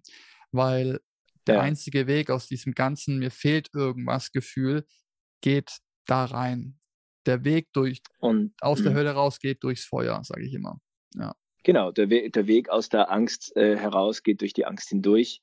Der Weg aus der Trauer heraus geht durch die Trauer hindurch. Das ist einfach so und äh, es ist auch gar nicht so, eigentlich ist es gar nicht, natürlich ist es manchmal anstrengend und, ne, und aber es ist gar nicht so schlimm, wenn man das schön begleitet macht dann, dann, dann, dann gehst du halt da durch und kannst dich ja auch in dieser Arbeit gehalten fühlen und begleitet fühlen und dann, dann ändert sich ja auch was. Und ich wollte gerade ganz gerne noch was sagen, als du erzählst, ich suche meinen Purpose. Das ist ja ein, also damit habe ich ja früher auch gearbeitet. Purpose ist ja, glaube ich, das große Buzzword da draußen. Alle suchen ihren Purpose. Wo, womit, glaube ich, schon wieder großer Druck verbunden ist. Ähm, was ist mein Purpose? Und man muss also unglaublich, ist ganz wichtig, dass man nach seinem Purpose lebt, sonst hat man das Leben nicht äh, gelebt. Ähm, ich glaube auch tatsächlich, dass jeder seinen Purpose hat. Nur was ich eben gesehen habe, das, das, das kannst du nicht, das kannst du nicht oktroyieren, ähm, sondern das, das, ich, ich im Deutschen, äh, oder ich habe als, als Liebe das Wort Calling, also Berufung. Weil man folgt einem Ruf, da ist ein Ruf, der mich ruft und dem folgt dann die Berufung. Beruf ein schönes Wort im Deutschen. Ähm, und ich sehe den Weg und auch meinen Weg, äh, der so ging und wo ich jetzt eben auch andere Leute äh, begleite, ist dieser Weg von Trauma, Heilung, Berufung, Erfüllung. Mhm. Und ich glaube, oder ich empfinde es so, dass, dass der Weg so geht, dass du deine, dass du die Basisarbeit halt machst, dass du deinen, deinen, wie du auch gerade das alles wunderbar beschrieben hast, die Schattenarbeit machst, dann, dann mal aufräumst im Keller, und, äh, und, und, und wirklich da mal schaust, okay, was ist denn da? Also das ist dann der Heilungsweg, Trauma, Heilung, ergibt sich das, dann kommt das, dann kommt der Ruf von selber. Also hättest du mir vor ein paar Jahren, also vor zehn Jahren gesagt, ja, du bist Traumatherapeut und arbeitest mit Menschen an dir, die sagt, ja, du spinnst wohl. Was soll ich denn damit? Also, aber ich habe dann eben auf dem Weg, wo das immer klarer wurde und und dann, also die Frage stellt sich auch für mich nicht. Die, die Frage, was mache ich mit meinem Leben, die stellt, das ist einfach klar. Da habe ich aber auch keine Wahl. Das ist so, das, mhm. das, dafür bin ich halt jetzt einfach noch oder wieder hier. Das habe ich nicht bewusst ausgewählt, so, oh, das wäre doch ein geiler Karriereweg, sondern das ist dann einfach der Ruf, der folgt, weil ich eben selber diesen Weg gegangen bin und, und, und dann einer meiner Lehrer hat mir mal einen schönen Satz mitgegeben, ähm, und zwar Trauma verpflichtet. Hm. Äh, Weißt du, weil es ist, wenn ich jetzt zurückblicke auf alle meine Erfahrungen, die da so waren, und wir haben ja noch gar nicht alle besprochen, müssen wir auch nicht, aber eben viel Schocktrauma, also das, was mhm. als wirklich katastrophische Events oder Unfälle oder so Zeugs und eben Entwicklungstrauma in, in der Familiengeschichte, ähm, dann ist natürlich kein Wunder, dass ich mich heute damit befasse, ich bin selber Traumatherapeut. Aber ähm, es ist natürlich so, wenn du das alles machst, dann kannst du es auch halten. Dann ist das wie so dann kannst du andere Leute auf ihrem Weg darin halten. Ähm, und, und das haut dich jetzt nicht so um. Ja, manche Leute, wenn sie dann so fragen, was machst du denn da so? Und ich erzähle so ein bisschen, was meine Klienten so mitbringen, dann sagen sie, um Gottes Willen, das, also das wäre ja schrecklich, damit möchte ich gar nichts zu tun haben. Mhm. Ich aber finde es irgendwie geil. ich finde es toll. Ich finde das, ich, ich, ich, ich sage auch manchmal gern, ja, ich bin auch der Typ dafür, wenn es, mhm. also I'm the guy you can come to, wenn es halt dunkel wird und schwierig, weil I've been there too. Ich, hab, ich kenne das alles auch und ich kann es deswegen auch empfangen und, und halten und begleiten. Und somit ist das die Berufung, die Voll einfach schön. entstanden ist. Ja. Trauma verpflichtet ist so ein guter, ja. guter Ratschlag. Ich sehe das ähnlich. Ähm, und nachher ist es ja sehr oft so, dass auf diesem Weg diesem Ruf zu folgen, was möchte ich denn tun, wie kann ich meine Geschenke, meine Gaben größt, mit größtmöglichem Mehrwert für die Mitmenschen und die Welt einsetzen. Mhm. Das eigene Schicksal damit reinspielt und dieser eigene Schmerz, den man erlebt hat und die Lektion, die man dadurch lernen durfte und so weiter, nachher mit in diesen Geschenkekorb kommen, die wir dann weiterreichen dürfen, genau. weil wer sonst außer dir kann über solche heftigen Traumaereignisse mitsprechen, mitfühlen und weiß, wie es den Menschen geht, um den Raum halten zu können. Mhm. Das kannst du nicht in, in, im Dreijahresstudium in der Unibank äh, erlernen, wie es, was es heißt, Nahtoderfahrung äh, im Körper ja. erlebt zu haben.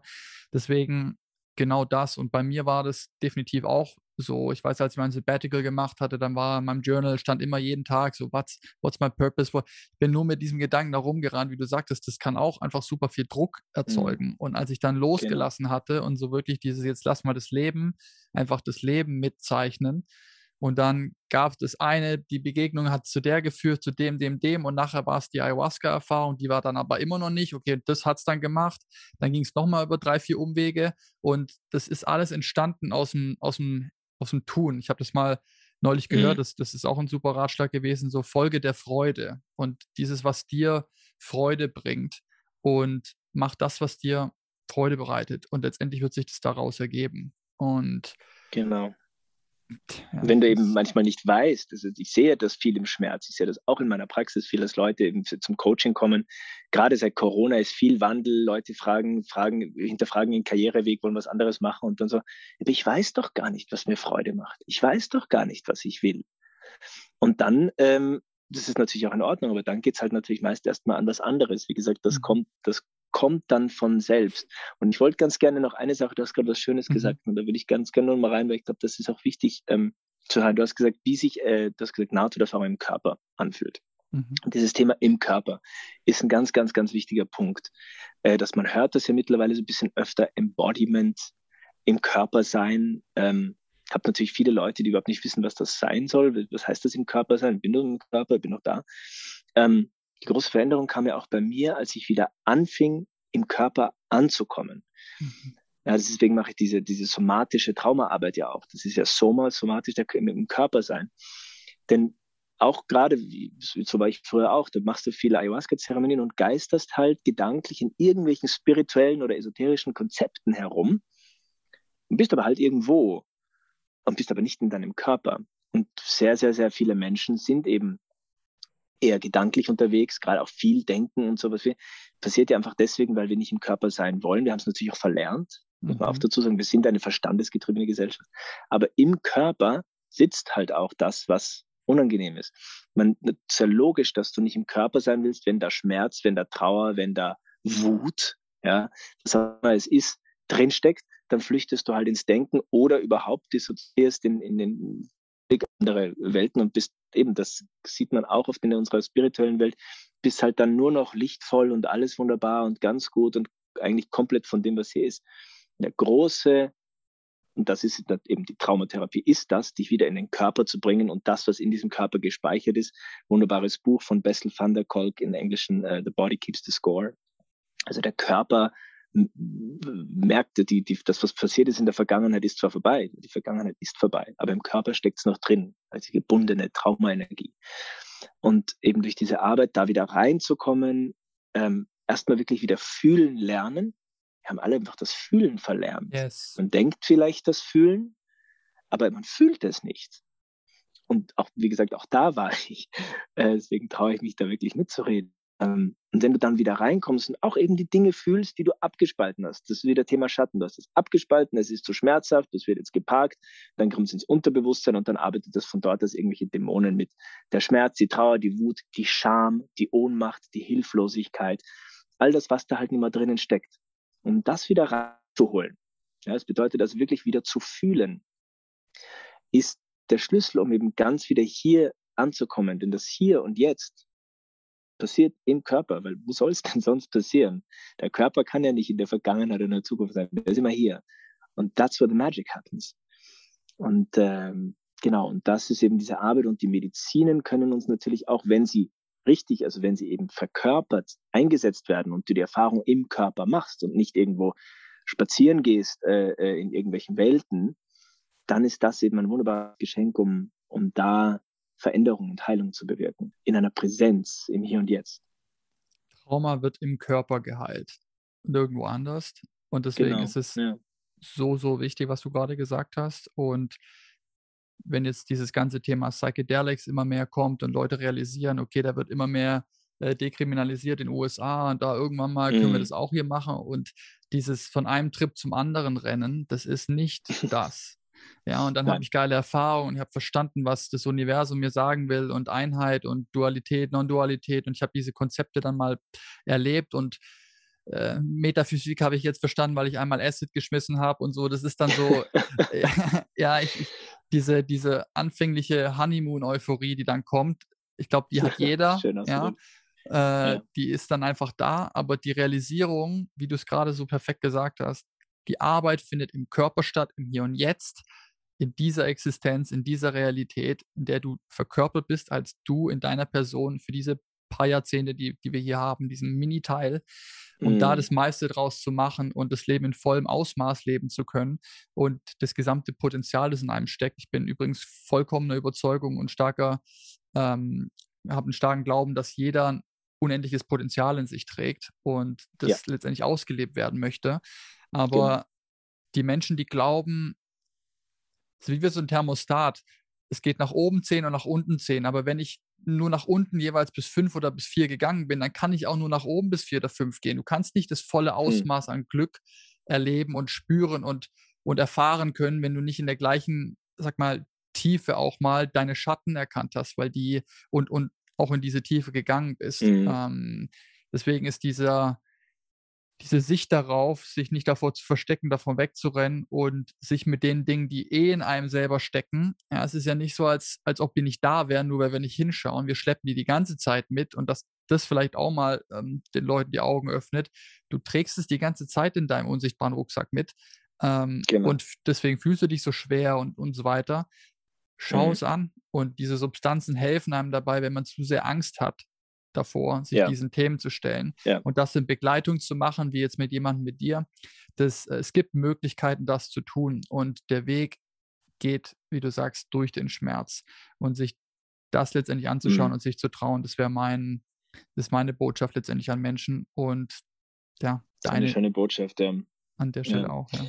Vielleicht darf ich noch mal ganz kurz, weißt du, weil du hast Potenzial gesagt, ich fand das sehr schön, wie du das beschrieben hast. Und auch da, weißt du, ich, ich bin so ein Freund von allen Wörtern, die so rumfliegen und dann wirklich mal, also ich, zumindest sehe ich es oft, wenn ich mit meinen Klienten oder sowas mhm. darüber spreche, die so mit Wörtern kommen. Potential ist ja auch ganz viel. Es ist mhm. auf jeder Landingpage irgendwie Unleash Your Potential. Ich glaube, auf meiner steht es auch. Aber, ähm, aber was heißt denn das? Was heißt Potenzialentfaltung? Wir sind natürlich unendliches Potenzial. Ich glaube, darüber können wir uns einigen. Quantenphysik etc., aber es ist ein anderes Gespräch. Es gibt äh, ein, ein, ein Feld von unendlichem Potenzial, aus dem wir eigentlich schöpfen können. So, also, aber Potenzialentfaltung heißt ja, wenn Energie frei, also es kann sich etwas entfalten, um, um ein Potenzial zu zeigen. Und was eben oft passiert, ist diese Energie, die wir aufwenden, um das, was du gerade gesagt hast, den Schatten, das, was wir abspalten, das, was wir weghaben wollen, was wir nicht wollen, wegzudrücken, ja, das, das kostet ja Energie, dass, um das, dass das nicht kommt. Und ich finde es ganz spannend, wenn du mir das Wort anschaust, wenn wir alles immer runterdrücken, runterdrücken, also depressing, dann wären wir depressiv. Depression. Hm. Wir drücken ganz viel immer runter und das kostet viel Energie und das kostet Kraft. Deswegen fühlt man sich auch so ausgelaugt in Depression. Wenn du da wahnsinnig viel in Schach halten musst die ganze Zeit, weil du nicht haben willst, dann ist das enorm viel Energie, die du dafür aufwendest. Und wenn du dann den Heilungsweg eben gehst und das mal alles wieder reinholst und also anstatt vor diesem Schatten wegzulaufen, dich umdrehst und ihn anschaust und reinholst, dann wird diese ganze Energie, die du vorher auf, aufgewendet hast, um das wegdrücken zu wollen, plötzlich frei für was anderes. Und dann kann sich dann Potenzial entfalten. Dann wird das, dann, dann, dann kommt auch viel, viel mehr Energie für das Leben, für die Lebensfreude, für den Ruf, der, der dir dann plötzlich klar wird. Weil du sie nicht ja, eigentlich verschwendest, um, um gegen deine inneren Dämonen zu kämpfen, weil da, den Kampf kannst du eh nicht gewinnen. Den kannst du nicht gewinnen, nein. Und äh, ja, es kostet sehr viel mehr Energie, jemand zu sein oder darzustellen, der man nicht ist, als sich selbst zu sein. Und damit einhergehen oh ja. kommt, eben genau diese ganzen Anteile eben zu akzeptieren. Das ist schmerzhaft, das tut weh. Viele von den Dingen, die wir gar nicht kennen, weil so, so, so tief im Keller versteckt. Wie gesagt, wenn dir der Gullideckel hochgesprengt wird und das alles mal hochblubbert und man dann realisiert, oh fuck, das ist ja echt verrückt, was da alles drin hängt. Und dann Stück für Stück sich die Dinge anzuschauen, nicht alle auf einmal, Stück für Stück und dann nach und nach zu integrieren und mhm. mehr in diese Ganzheit zu kommen, das, das Lebensgefühl, das damit einhergeht, ist natürlich ein steigender, es ist ein Prozess, der dann mit jedem weiteren Element, das mit dazukommt, jede Erinnerung, jede Erfahrung, jedes Trauma, was letztendlich integriert und verarbeitet, geheilt wird, fühlt sich danach, fühlt man sich ein Stück weit ganzheitlicher, kann man das so sagen, ganzheitlicher, so fühlt ja, ganzer. Ja, ja. Ja, ja. und letztendlich das Ziel ist klar, für mich war es auch einmal die Ayahuasca-Erfahrung, die allererste, die ich hatte, war, okay, die hat mir gezeigt, wie das Gefühl wäre, wenn alles komplett integriert ist und wirklich in der Essenz verbunden ist. So dieses, mm. okay, habe verstanden, von was die Yogis sprechen, von, wenn sie von Samadhi sprechen. Mm. Äh, und mm. jetzt in dieser menschlichen Essenz, ähm, so gut es geht, daran zu arbeiten. Aber ich habe jetzt mal verstanden, was das Ziel, was es im Außen davor war, waren die vielen Millionen und dieser finanzielle Reichtum. Habe ich jetzt nach innen ge geschaut, verstanden, was da das Ziel letztendlich, wenn man über ein Ziel sprechen möchte, sein kann, wo es hingehen yeah. kann, wo, was die Reise ist. Und es ist vollständige Akzeptanz von, von allen Anteilen, die man mit sich trägt. Und der geht, das geht nicht genau. ohne diese ja. Trauma und diese Heilarbeit. Es funktioniert nicht. Und da wäre meine, ähm, um das abzurunden, weil ich, ich sehe schon, ich kann mit dir auch vier Stunden reden, das ist kein Problem. Ja, ja, ja, es geht noch weiter. ähm, vielleicht zum Abschluss deine, deine Top-Learnings aus deiner eigenen Heilarbeit, die du dir vielleicht, die du gerne am Anfang gewusst hättest, ja, die du oh, dir wow. jetzt geben könntest. So, ey, Johannes, guck mal, ich bin jetzt hier 30 Jahre in der Zukunft, listen to me. Also, tatsächlich kurz mal nachdenken. Eines ist mir schon sehr präsent, denn das hatte ich vor kurzem in einer, im Rahmen einer Supervision, wurde mir das bewusst. Also das eine ist auf jeden Fall, das habe ich mit meiner Supervisorin, wie man das sagt, äh, besprochen, wo ich gesagt, ich wünschte, ich hätte früher, also zum Beispiel unmittelbar nach meinem Unfall damals, über Trauma gewusst und über Traumaheilung, denn dann wäre ich ganz anders durch mein Leben gelaufen. Ich würde und, und, und sie hat das auch, das ist eine alteingesessene, eigentlich ursprünglich Psychoanalytikerin, aber tolle Traumatherapeutin, die äh, mich in meiner Arbeit eben super weist. Und der auch gesagt, du ja. Und tatsächlich, ich habe da im, im, wenn man so will, 18 Jahre oder wie viele Jahre es waren, verloren, unter Anführungsstrichen.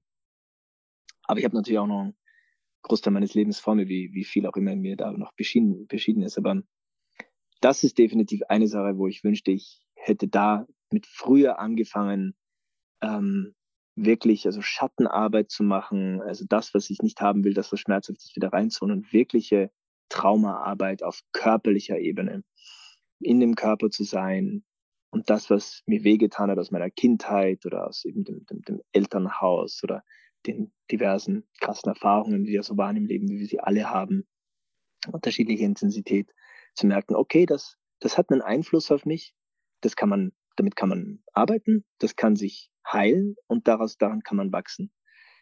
Das wäre geil gewesen, hätte ich das zum Beispiel schon mit 20 gewusst. Dafür wäre ich sehr, sehr dankbar. Yes, Dito. Und, und vielleicht ist es bei dir auch so, bei mir ist es so, die zu, zu realisieren, dass es da draußen noch Werkzeuge gibt, die uns hier nicht bekannt sind. Dazu gehören für mich Pflanzen und ähm, Psychedelika, aber vor allem Pflanzenmedizin, ähm, dass es Dinge schon seit Jahrtausenden gibt, in diversesten Kulturen und Völkern verwendet für genau auch unter anderem solche Arbeiten. Mir war das Absolut. nicht klar, überhaupt nicht. Und für mich sind die so essentiell in dieser Arbeit und solche starken Werkzeuge, dass es fast ein Verbrechen ist, dass die, dass es überhaupt nicht bekannt ist, ja, geschweige denn, dass sie nicht erlaubt sind, mhm. aber dass es auch kein Mensch weiß, ja. Ist ähm, es ist schön zu sehen, dass es jetzt ein bisschen aufbricht und dass Leute aus anderen gesellschaftlichen Kontexten, die zwar das Stigma noch haben, so, oh ja, das sind eben Drogen und was passiert dann, wenn ich das nehme? Glaube ich dann, ich kann fliegen und springe aus dem Fenster oder laufe ich nackt rum oder was? Das sind natürlich alles äh, Nachwirkungen der Propaganda aus den 70 gegen diesen sogenannten War on Drugs, was fast, kann man wirklich fast ein Verbrechen äh, nennen. Mhm. Ähm, aber es ist, ich, ich, wie gesagt, mein Rat wäre oder was eben die Offenheit zu schauen, was ist denn da wirklich? Und, und wenn man es sehr wissenschaftlich haben möchte, ne, du hast ja dieses tolle Interview geführt mit dem Dr. Mark, äh, mhm. ich weiß den Namen jetzt nicht. Mhm. Wenn man es wissenschaftlich haben möchte, dann gibt es da genug Studien und hard scientific facts für diese Medizinen. Und zwar die ganze Bandbreite, also von, von MDMA über Psilocybin, über DMT, über 5-MeO-DMT, über über also alles. Ähm, das ist also real. Das ist, das ist kein Hippietum, das ist kein, das ist einfach Mental Health und Science. Und wir erleben da eine ganz unglaublich tolle äh, Renaissance und auch Revolution, die aber, und das vielleicht auch noch eben mit Bewusstheit, ich möchte nicht sagen Vorsicht, aber mit Bewusstheit mhm. ähm, praktiziert werden möchte. Sprich eben wie nochmal das Thema Integration. Also ein Learning vielleicht noch. Ich wünschte, ich hätte früher von Integration gewusst. Mhm. Und anstatt irgendwie, was weiß ich, 35 äh, Ayahuasca-Zeremonien oder sechs im Jahr oder was ich da zu gewissen Zeiten gemacht habe, so wie du. Da war eine, das war intensiv und dann mir mal ein Jahr, anderthalb, vielleicht zwei Zeit geben, das unter Begleitung wirklich zu integrieren. Also auch da das Speed rauszunehmen. Wie auch eine meiner Lehrerinnen sagt man, auch wenn du an einem Grashalm, also wenn du an einem Grashalm ziehst, wird er trotzdem nicht schneller wachsen. Mhm. Also die Geduld und die, die, das Mitgefühl für uns selber auf dem Weg der persönlichen Entwicklung ist ganz, ganz wichtig auch. Denn der Antreiber und dieses Getriebenheit, dieser Leistungsdruck, der in unserer Gesellschaft so stark ist, der kann als Schatten plötzlich ganz schnell auch sich ein spirituelles Gewand anziehen und dann eben auf dem Weg äh, uns Schwierigkeiten machen. Punkt. Mehr möchte ich dazu nicht sagen.